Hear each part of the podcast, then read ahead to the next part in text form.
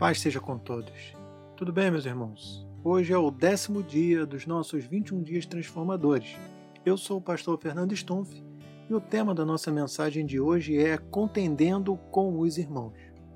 Meus irmãos, os tribunais estão repletos de causas que nasceram por causa de ameaças, acusações e injúrias. É impressionante, meu irmão, o nível de contenda entre as pessoas, não é verdade? Paulo já havia advertido os romanos dizendo que o homem sem Deus é cheio de injustiça, malícia, avareza, maldade, inveja e contenda. Romanos capítulo 1, versículo 28 ao 32. Mas de onde vêm as contendas? Tiago afirma que elas se originam das paixões que guerreiam dentro das pessoas, que vivem a lutar e a fazer guerras. Tiago capítulo 4, versículo 1 e 2.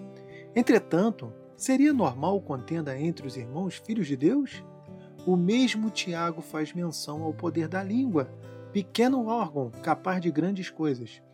Ele afirma que de uma mesma boca não podia sair bênção e maldição. Tiago capítulo 3, versículo 1 ao 12.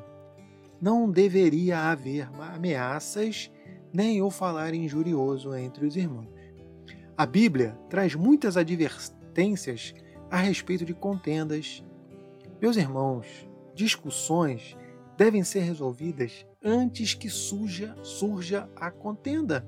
Provérbios 17, 14 diz o seguinte: os insensatos se envolvem em contendas. Provérbios 23.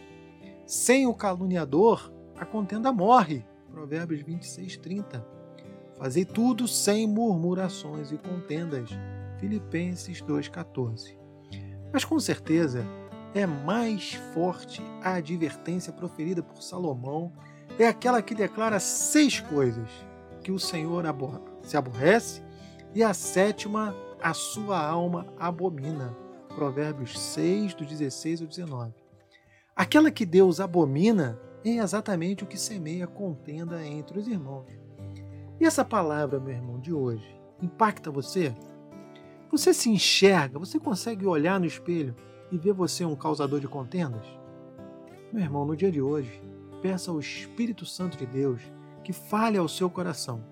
O desejo de Deus é que a sua boca seja usada apenas para proclamar as boas novas do Senhor. Se você já usou a sua boca para contenda, peça perdão no dia de hoje. Não esqueça de meditar no nosso texto de Isaías 58. Não esqueça de orar pelos seus pedidos e não esqueça de manter firme o seu propósito de jejum. Fique na paz e Deus te abençoe.